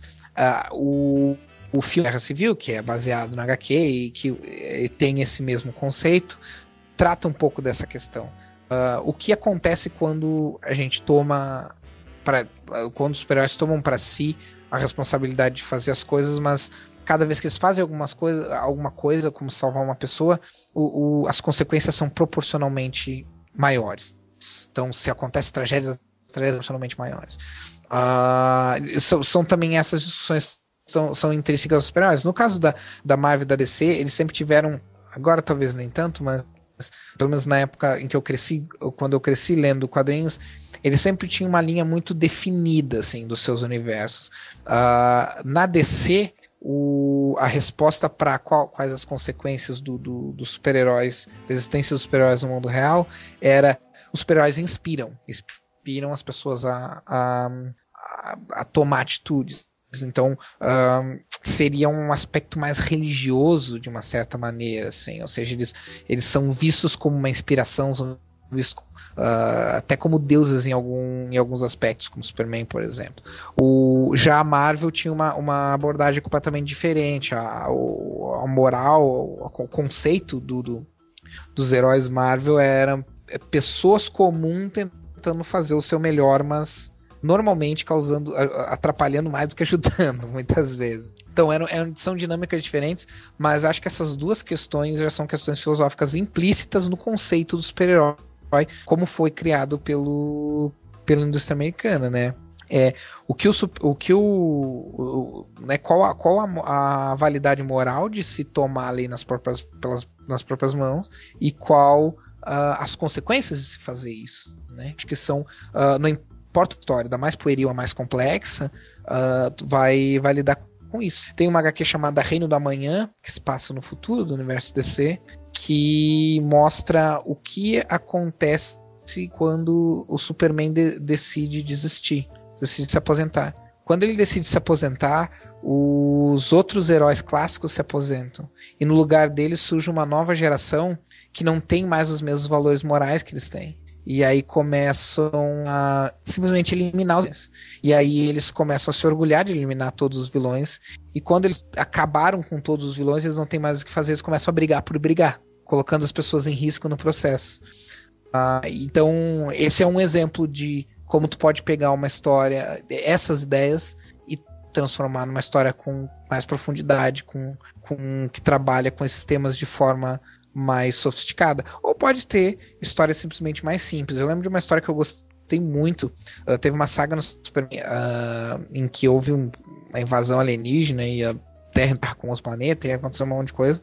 E, tipo, destruiu um monte de coisa na, na planeta Terra, porque, né, história de super-heróis sempre destrói um monte de coisa, senão não tem graça. E, e aí tem uma história que se acontece depois disso e que é assim, o Superman ele tá Uh, é, é, uma narração em off do Superman, como se ele estivesse falando com alguma pessoa. Mas a história, as imagens que se seguem, elas são flashbacks que mostram ele lutando com três vilões em ocasiões distintas. Uh, e essa narração é uma espécie de monólogo que ele está falando para todos esses vilões. E em resumo, ele está falando, tipo, cara, a gente passou por muita coisa. A, Terra quase foi destruída. Uh, muita gente morreu. E, e, e tipo, cê, tu quer mesmo continuar lutando? Tu quer mesmo continuar uh, lutando num túmulo? Assim, tu, tu, realmente não tem nenhuma. Uh, tu não sente nada por tudo isso que aconteceu. e aí ele faz uma proposta para esses três loões em ocasiões distintas. E ele fala, tipo, pelo menos por agora, pelo menos até a gente resolver isso aí, tipo, uh, vamos ignorar, eu, eu, eu, eu, ignoro isso que tu fez, vamos ignorar isso e vamos e, e, e vem pro meu lado e, e, tenta ajudar, melhorar, fazer alguma coisa boa uh, ah, para variar. E, eu, não vou, eu não vou te prender. E só, por favor, tipo, não vamos mais lutar num, num cemitério, não virou um cemitério praticamente. E, as, e desses três personagens, uh, dois viram as costas e vão embora. E diz assim: Ah, não, desculpa, não, não dá. Eu vou. Não vou mais fazer o que quer que seja que eu tava fazendo, mas não, não, não, tu não pode, não tem como me pedir pra eu ser, pra virar mãozinha da noite pro dia. E um desses vilões, que é o vilão com o poder mais destrutivo, ele é chamado Major Desastre, ele se comove com o discurso do Superman. E aí ele para de e ele e o Superman se abraçam. E a partir desse momento, esse personagem se torna, uh, depois, com o tempo, assim, as histórias subsequentes mostram que ele se torna um membro da Liga da Justiça, ou seja, uh, não é uma história super, hiper, mega complexa, mas ela trabalha com, esses com esse tema da questão de como os heróis podem inspirar de uma forma bem interessante, assim. Uh, mesmo que de três uh, vilões, dois deles tenham dado as costas, um deles desistiu de ser vilão. E para um personagem como Superman, deram do jeito de poder falar isso, porque eu sou bastante fã do personagem. Para um personagem como Superman, uh, isso é o que importa. Salvar uma pessoa é muito melhor do que não salvar ninguém, sabe? E, e, e no fazer isso, no reformar um vilão, é como se ele estivesse salvando a vida de uma pessoa, assim. Então dá, dá para trabalhar com esses temas de, de, das duas formas diferentes, de formas mais simples e de formas mais sofisticadas, assim, né? Uh, por isso que eu não deprecio essas as histórias mensais, né? Eu acho que elas têm uh, objetivos diferentes, elas têm, elas têm propostas diferentes. O que eu critico é a banalização do termo graphic novel, né? Que, come, que começa a se tornar um termo comercial e não um termo uh, de critério, né? De, ah, ok, então eu sei que essa história é uma história uh, que trabalha com temas mais complexos. Às vezes eu vou querer ler uma história só para poder ler no banheiro. Eu não vou ler uma graphic novel. se eu quero ler uma história em 10 minutos, uh, eu vou ler um, uma história um pouco mais simples, e não por isso menos, menos interessante, mas uma história mais simples. Então, é, as duas têm seu, seu, seu espaço, né? Eu só critico a banalização do termo, na verdade. No, em relação aos teóricos dos quadrinhos, eu lembrei aqui de um nome que é Humberto Eco, né? Uh, Humberto hum. Eco tem é, o Apocalípticos Integrados, que ele tem uma parte sobre quadrinhos, mas na versão, na versão em inglês tem mais coisas interessantes. Tem um capítulo sobre uh, quadrinhos chineses, por exemplo, né? Hum. E, e, aí ele vai, vai defender que o meio faz parte da mensagem. A forma, forma de diagramação, de, de você valorizar uh, o quadro, subverter o quadro, isso faz parte da lógica da mensagem que você quer passar. Então, o Partido Comunista, quando se apropriava da linguagem dos quadrinhos, era uma coisa muito careta pra gente, no jeito que, uh, que eles utilizavam, né? Uh, aí tem uma coisa que você falou no, no, início, que a sua formação moral se deve muito aos quadrinhos, né? Uhum. E Humberto Eco, ele, ele conta que uh, durante o regime fascista, como todo cidadão uh, italiano, toda criança italiana, ele ia para a escola fascista e aprender e tinha que fazer redações assim, tipo, por que Mussolini é legal? E ele uhum. foi premiado como a melhor redação sobre isso, assim. É, mas em contraparte, ele lia quadrinhos em casa, escondido. E, de certa forma, ele conseguia ler contra-informações, mesmo nos, no, nos, heróis que eram construídos pelos, pelos fascistas para venerar os valores do, do, uh, do, regime fascista, etc. E ele via muitas vezes, por exemplo, uh, tinha um quadrinho do, do Mickey Jornalista, o Mickey denunciando corrupção, etc, etc. E uhum. isso, isso acabava servindo como a formação moral, né?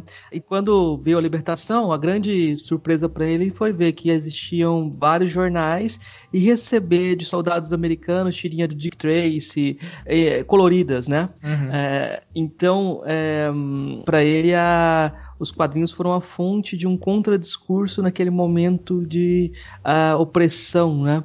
Uh, nesse, nesse sentido de formação moral, a gente não pode também. É, diminuir os quadrinhos, né? A imaginação da criança vai complementar muita coisa. Você tem sempre a possibilidade empática de se identificar com os personagens e, falar, e trabalhar dentro da história o sentido daquelas ações, mas você pode ficar de fora e fazer uma crítica ideológica que acaba com tudo. Né? Uhum. Sempre tem essa possibilidade de fazer uma crítica ideológica que destrói tudo, né? Aí uhum. você, você vai falar que nenhum quadrinho presta e vai ter justificativa para fazer discursos sobre qualquer outra coisa, porque uhum. É, e quando você fala, por exemplo, uh, do super-homem, alguém vai falar, ah, mas uh, fazer, as, fazer as pazes com o super-homem é legal, você vai voltar para a Terra e vai morar nos Estados Unidos. então tem sempre o tipo, é possível sempre fazer um contradiscurso e ver a ideologia por trás no, como títere das coisas, né? Uh, nesse sentido, um, tem um, um, avanço do politicamente correto nos quadrinhos também, em termos de discurso, em que é necessário que os personagens se assumam homossexuais, que é necessário que os personagens tenham uma diversidade de, de cores, de, de que assumam uh, valores raciais muitas vezes, né? Isso é um, acaba refletindo essa, as transformações sociais também, em termos morais, né?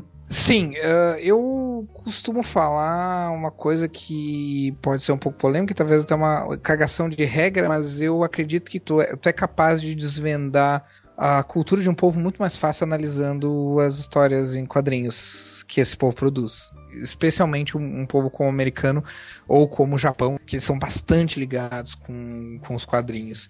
E no caso do Japão, com os mangás, né? Com relação a essa questão, eu acho que é um pouco mais comum complexa do que a gente pode uh, lidar aqui, tá? Uh, o que eu acho que acontece é que os quadrinhos eles refletem de forma muito mais rápida as mudanças sociais do que outras mídias como o cinema, por exemplo.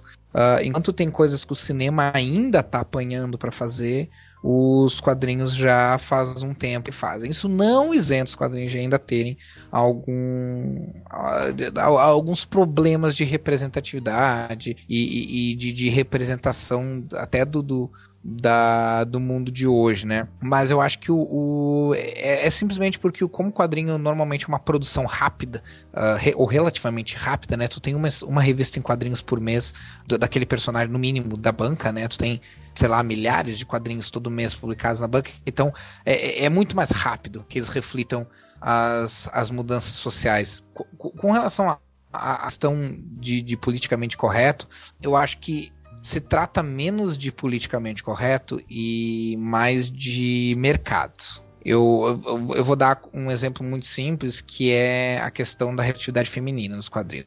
Por muito tempo, e isso ainda acontece, mas ah, felizmente está mudando, por muito tempo as, as, a representação das mulheres, aí não é representatividade porque, porque as mulheres sempre foram, sempre tiveram uma representatividade grande nos quadrinhos, mas nunca uma boa representação nos quadrinhos. São coisas diferentes. Uh, a representação da mulher nos quadrinhos é, sempre foi muito ruim.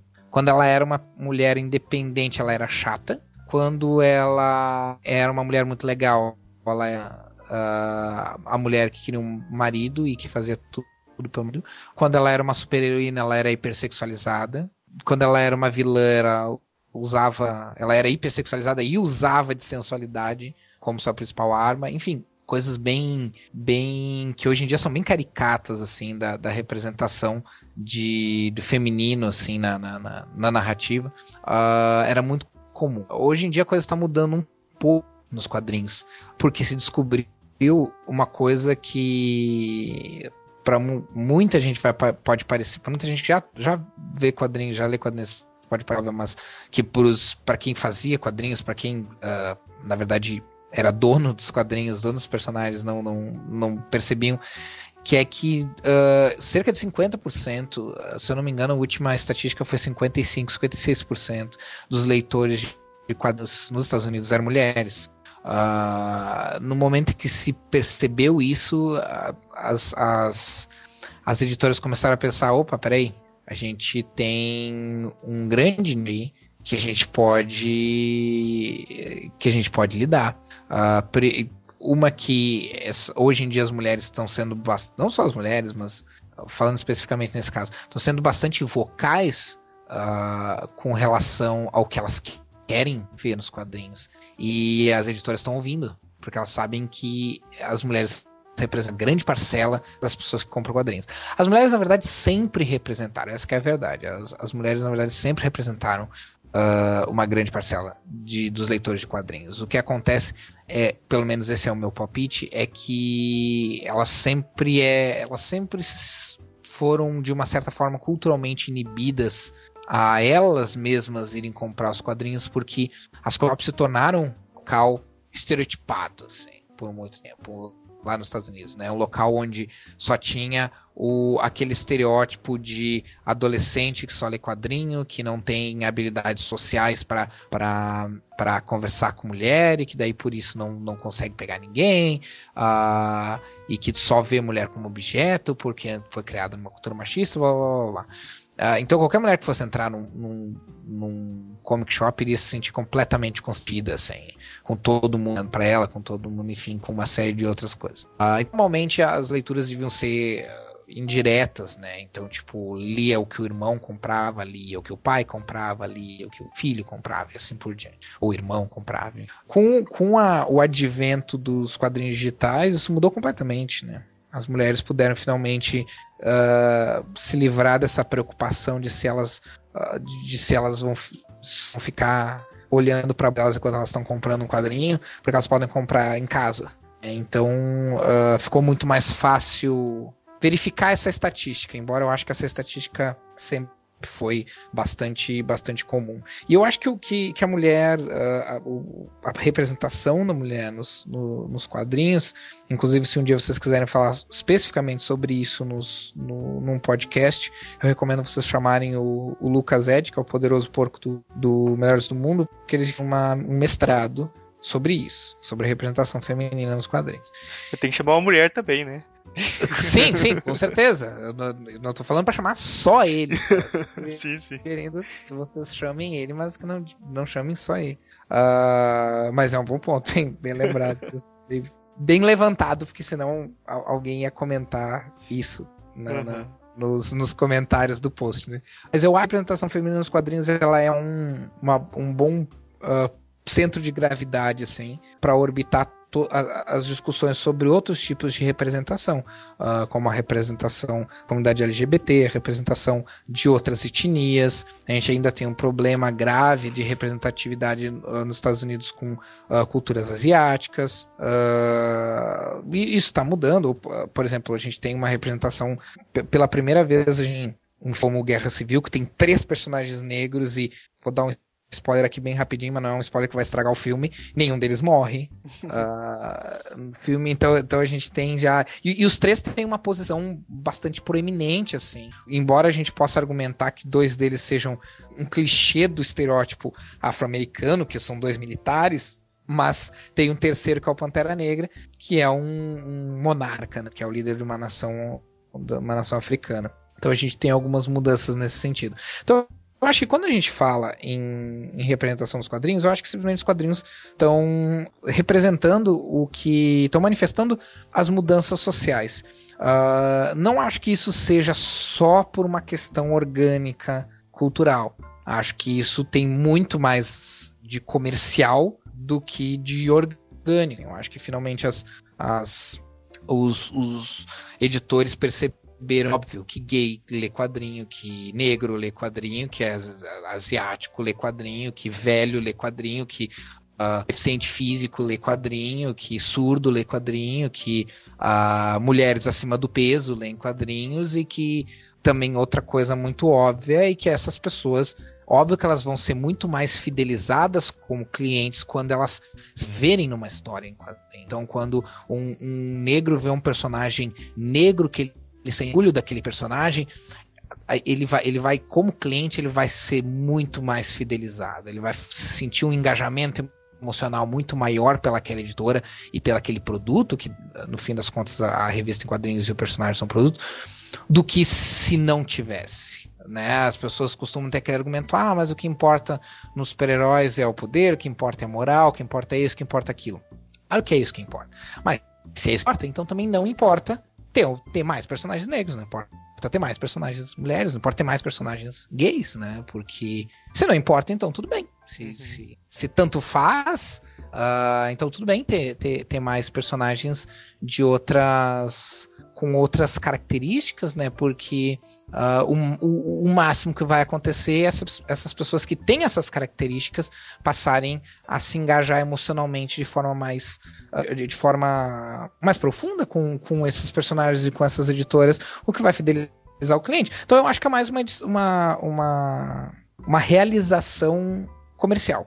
é finalmente se dar conta de que não fazer isso é perder uma parcela de público que também gosta desse tipo de coisa, né? Então acho que entra muito isso. Mas eu acho que também é uma expressão da, das mudanças culturais, né? Eu acho que o quadrinho reflete mais rápido uhum. do que outras mídias. Às vezes tem muitos quadrinhos, alguns quadrinhos que vão trazer coisas filosóficas explicitamente e trazer coisas que já foram escritas no livro. Tipo, tem tra tradução de livro em quadrinhos, tipo assim, o Manifesto Comunista ah, em quadrinhos, uhum. ou então a vida do Sócrates em quadrinhos. Uhum. E, e, assim, o que, que, você acha desse tipo de, de coisa, assim, se é uma coisa válida ou se acaba sendo um, uma, uma, alguma, em alguns casos, traduções mal feitas e tal? Uhum. Bom, válido sempre é, né? O, uma, o, eu vou tentar tornar essa resposta rápida, eu juro. Uh, válido sempre é, né? O que eu acho que se deve levar em consideração é que se tu transforma essas coisas em quadrinhos, ela é obrigatoriamente a interpretação daquele livro, ou daquela corrente filosófica, ou daquele conceito filosófico. Uh, ela não é ipsis literis uma tradução, né? Isso, isso é uma coisa que, que deve ser levada em consideração. Uma coisa que eu acho bem interessante, aí entrando nessa questão, são aquelas editoras que reconhecem essa, essa, essa natureza de, de, de interpretação, de, de, de coisas de filosofia para os quadrinhos e abraçam isso. Tem o a Arte da Guerra do Sun Tzu, que tem várias versões em mangá e em quadrinho quadrinho não, não japonês também. Mas tem uma que é basicamente uh, o, todos os conceitos da arte da guerra aplicados numa narrativa. Então é uma narrativa sobre um futuro apocalíptico, blá blá blá blá blá blá, blá, mas toda a história segue a sequência dos capítulos da Arte da Guerra. Então isso eu acho fascinante, isso eu acho fantástico. Uh, não é uma coisa que serviria, pelo menos eu acho, não é uma coisa que serviria para pessoa que quer conhecer a obra, mas é, eu acho que a pessoa que quer conhecer a obra, ela tem que ler a obra original. Mas como expressão artística eu acho fantástico, eu acho interessantíssimo assim. Então é isso eu acho uma coisa, eu acho uma coisa muito muito legal. Eu acho que adaptar tentar adaptar diariamente uh, os quadrinhos uma, um livro filosófico, por exemplo, eu acho que não é. Acho que não serve como. Uh, como. Não serve como tradução. Não serve como forma de, ah, se eu ler isso aqui, eu não preciso ler a obra original. Uh, acho que não serve. Mas como expressão artística, eu acho muito interessante. Acho bem. E, e acho que tem bastante potencial para fazer coisas bem legais, assim. Tem uma coisa, uma fala interessante de George Steiner, que é um crítico literário bem famoso, né, bem é, referendado, que ele leu uma versão do Hamlet em quadrinhos. E ele uhum. comentou que se o Shakespeare tivesse lido, ele ia falar: Ah, ainda bem que eles cortaram o roteiro. Eu percebi que tava o, a, a, peça um pouco, porque estava grande demais realmente. A versão deles é melhor que a minha. uhum. e é o George Steiner falando, né? Uhum. Então é, eu achei que acho que é, é, é, é super relevante isso, né? Que, uhum. É... Mas é diferente, né? Aí nós é diferente, estamos é diferente. de adaptação de uma narrativa para outra outra narrativa, né? É diferente tu pegar o Manifesto Comunista, que é um texto que não é narrativo, e tu transformar em quadrinhos. Aí, de alguma maneira a, a narrativa vai, vai encontrar ali. Tu tá, tu tá, uh, trans, tu tá transmutando, né? Tu não tá só traduzindo, tu tá transmutando. Uh, quando tu fala em adaptar uma coisa para outra, aí sim, aí é totalmente uma narrativa para outra, aí sim, eu acho totalmente válido. É, existe toda essa questão de que nenhuma tradução vai ter como ser literal, mas eu acho totalmente válido. E eu acho que alguns casos melhor assim. Uh, não, não falando de quadrinho, mas falando de filme, eu acho os filmes do Senhor dos Anéis, não os do Hobbit, mas os do Senhor dos Anéis, uh, muito bons e acho que inclusive eles tiraram várias das coisas mais chatas do livro. Principalmente do primeiro. Mas enfim. É. é bom, eu acho que já está bem extenso aqui esse programa, né? A gente falar de quadrinhos com alguns, a gente poderia ficar falando infinitamente que nunca ia esgotar o assunto, né? A gente já viu. É, né? E eu, eu, eu, falei para vocês, ó, se a gente for falar de filosofia muito tema para um podcast só. é, Não, depois a gente pode é, pegar outros temas de quadrinhos mais específicos e, e, fazer outros programas também, né? Isso aí a gente hum. pode, pode fazer mais pra frente. Bom, acho que a gente já pode ir para as partes das indicações então, né? Augusto, você trouxe alguma coisa para indicar pra gente? Ah, eu trouxe um monte de coisa. vou, vou, falar bem rápido, porque eu não quero, eu não, não, não quero muito falácias. Ah, eu vou recomendar algumas HQs que eu já comentei por alto durante a gravação e outras que eu não cheguei a comentar. Três Sombras, recomendo muito. Uma HQ que é aquela que fala mais ou menos trabalha bastante sobre o conceito de morte, assim. Uh, Monstro do Pântano, a fase do Alan Moore saiu recentemente aqui no Brasil em seis uh, encadernadinhos simples, de aproximadamente 23 reais cada um. Da fase está nesses seis volumes. Recomendo muito, muito, muito, principalmente para quem gosta de filosofia, porque trabalha com várias tra tra traz vários questionamentos filosóficos, embora não trabalhe com correntes filosóficas específicas, traz vários questionamentos filosóficos interessantes. Uh, o Reino do Amanhã, que é uma história sobre qu quase metalinguística, porque é meio que um comentário sobre as HQs nos anos 90, sobre como era a indústria de quadrinhos dos anos 90. Eu comentei por alto. Uh, eu vou recomendar algumas coisas que fogem do. Tinha várias coisas para recomendar, mas eu vou recomendar umas coisas que fogem um pouco do do padrão do quadrinho americano, tá? Uh, o Uzumaki, para quem tiver interessado em procurar, porque eu acho que não vai ter em português, acho que quando saiu aqui em português já estar tá fora de catálogo, mas se vocês acharem, procurem. O Uzumaki é uma HQ de horror uh, japonesa. Eu já disse vocês que os japoneses não sabem brincar. Então quando eles fazem terror, eles fazem terror mesmo. Mas é uma HQ fantástica e tem umas coisas muito bizarras, porque é uma HQ sobre uma cidade que uh, começa a ficar obcecada por, pelos padrões de espiral. E acontece um monte de coisas sobrenaturais relacionadas aos padrões de espiral. É bem legal. Uh, vou recomendar qualquer HQ que tenha como autor o Salvador Sanz, que é um, autor argentino também de terror e ficção científica, mas eu vou citar aqui especificamente Região, que eu comentei por que é uma HQ sobre o fim do mundo, e traz alguns questionamentos filosóficos sobre se a arte é uma expressão humana ou se a arte, na verdade, é uma outra dimensão que a gente acaba tocando de uma certa maneira e que talvez não seja uma boa ideia a gente eles eles estarem cientes da, nossa existência. Uh, e Angela de la Morte, que é uma HQ, não é tanto de terror, é mais de ficção científica, mas que tem um, temas bem, bem interessantes, assim, filosóficos. Um dos temas é que os, a história se passa num futuro onde as pessoas. onde se descobriu que o mal é, um, é como se fosse uma espécie de contaminação e que é possível remover o mal das pessoas. Então é um, é um, é um mote bem, bem filosófico, bem, bem interessante. Uh, eu acho que eu vou deixar por aí, por essas indicações assim. Pra... É, beleza. A lista ficou meio pela me na metade aí, que senão ia, viu que ia ficar muito longa, né? é, não, não, ia ficar, ia ficar muito, muito, muito longa. Então eu citei alguns aqui só pra. Ah, e aquele Olhos de Gato que eu citei por alto, tá? Procurem que deve ter tem em português, foi recém-lançado, então vocês vão encontrar facilmente em sites de, de uh, como Livre Cultura, Saraiva, sites de quadrinhos, coisas assim. Olhos do Gato, uh, Jodorowsky e Moebius, que é muito legal, vocês não vão aprender de comprar. Bom, Marcos, você trouxe alguma indicação pra gente? Eu vou indicar o, o livro do Humberto Eco, a, mistória, a Misteriosa Chama da Rainha Loana, mas aí quem for, quem seguir a indicação pode até pular a primeira parte do livro, assim, é, e logo para onde tem os quadrinhos, assim, que é a parte mais interessante.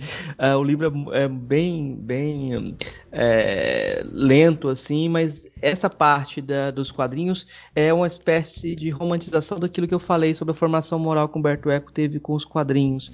Ele recupera com o personagem dele uh, que perde a memória uh, pessoal e só tem a memória coletiva, né? Então ele procura os quadrinhos para tentar buscar o eu uh, novamente, né? De quadrinhos eu vou indicar o, o também um quadrinho japonês, é, o Adolf do uh, Osamu Tezuka.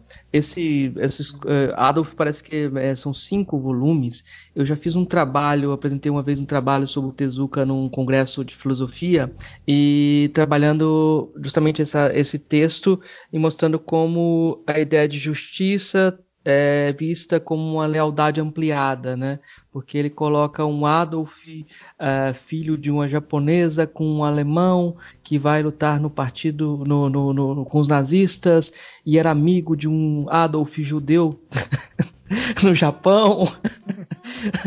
então tem, tem vários Adolfs. O que é. Eu só, eu só falaria pra pessoa que fosse sentir essa indicação e comprar essa, esse quadrinho que uh, cubra as capas, porque as capas são de extremo mau gosto. Eles colocaram capas uh, que remetiam exatamente ao nazismo, tem capas com Hitler. Então, se você estiver lendo um quadrinho, sei lá, com Hitler na capa no metrô, algum lugar assim, pode não pegar bem.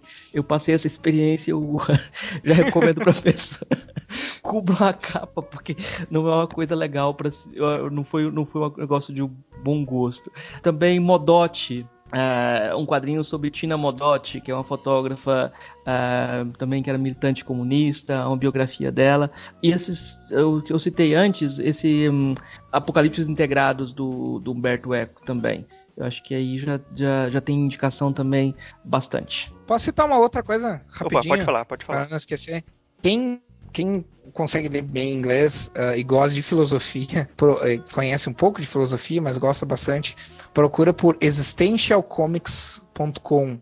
Uh, são quadrinhos, estão na, inter na, internet, é, é gratuito, que, que fazem piadas com, com elementos da filosofia, com temas da filosofia, com períodos filosóficos, em forma de quadrinho. É, é bem legal uh, ah, para quem curte. É, é, mas aquele tipo de piada. É, é, são piadas bem, bem de referência mesmo, para quem conhece, mas, mas mesmo quem não conhece, no final ele tem uma, tem uma opção, tá, tá escrito embaixo de cada, cada, cada história. Tipo, não pegou a piada, e daí tu clica, ele tem toda a explicação do, sobre o que, que é aquela piada. Então. Uh, até para questões didáticas vale a pena. Uhum. A gente vai, vai, colocar todas as indicações aí no, no post. É, que é, é bem maneiro. Uhum. Bom, eu vou indicar dois podcasts. O primeiro é o MDM, né, o Melhores do Mundo. Não, é... não. Agora, ouçam, ouçam o podcast, mas não entrem na área de comentários lá, não, não é saudável. E também eu quero indicar os, os os podcasts sobre quadrinhos do Anticast, uhum. que eles fazem umas discussões muito interessantes sempre lá sobre quadrinhos, assim. Tipo, teve o Anticast 228 e se a Guerra Civil da Marvel fosse real. Uh, uhum. Eu acho essas relações, assim, muito muito bacanas uhum. que eles fazem assim, em quadrinhos, acho que vale a pena ver. É, bom, a gente já tá chegando aqui no final do programa. Queria agradecer bastante ao Augusto por ceder esse tempo pra gente aqui novamente, né? E abrir espaço aí para você dar algum recado aí, fazer algum, algum jabá. Fala, fazer, fala o que você quiser aí pro pessoal para finalizar. Uh, bom, obrigado por ter me convidado de novo. Eu, uma pena que eu não posso participar com mais, mais mas sempre que eu puder participar e for para falar uh, bastante, estamos aí. Quando vocês quiserem falar também sobre filosofia do horror, vocês podem me chamar também. Uh, eu em horror eu escrevo por uma com, com, relativa frequência, mas nem tanto, pro site da Dynamo Studio uh, sobre quadrinhos de terror. Tem uma coluna chamada Sarjeta do Terror, então quem curte terror, talvez queira conhecer um pouco mais sobre HQs de terror, sobre histórias das HQs de terror, sobre uh, certos contos e outras coisas. Tá, eu falo sobre isso lá. Uh, eu também pro astropt.org, que é um site de divulgação científica de Portugal, que faz tempo que eu não escrevo, uh, mas eu escrevo lá sobre divulgação científica, frequentemente, hoje em dia eu escrevo mais sobre uh, filosofia da mente, neurociência, filosofia da ciência. E eu escrevo pro MDM também. Então, vira e mexe lá, tem resenha sobre HQ, ou sobre algum filme aqui, ou alguma análise muito maluca, ou simplesmente alguma postagem tirando sarro dos fanboys da Marvel ou dos fanboys da DC, dependendo de quem tá enchendo no Twitter no dia. Bom, é, obrigado aí por, pela sua participação, foi muito bom, foi muito legal o papo. E espero ter você aqui mais, mais vezes depois também falar sobre outros temas de quadrinhos, que eu acho que ainda falta muita coisa para ser falado, né? Aí, obrigado aí. Com certeza. Valeu, obrigado. Valeu, valeu, obrigado. Eu peço para você que está ouvindo comentar no nosso site, o filosofiapop.com.br. A participação de vocês é muito importante, é o que dá força para a gente continuar o nosso trabalho. Se você quiser, pode mandar também um e-mail para contato@filosofiapop.com.br. Lá no site a gente coloca todas as referências citadas aqui no episódio e também os links para as nossas redes sociais e página no Facebook. Se você quiser ajudar a gente, você pode compartilhar os episódios com os amigos e também avaliar no iTunes. Isso ajuda muito a gente subir na classificação deles e trazer muito mais ouvintes. Você também pode contribuir com a nossa campanha no site catarse.me barra filosofia pop transcrição. O link vai estar no post. Obrigado a todos e daqui a duas semanas a gente está de volta. in the tears.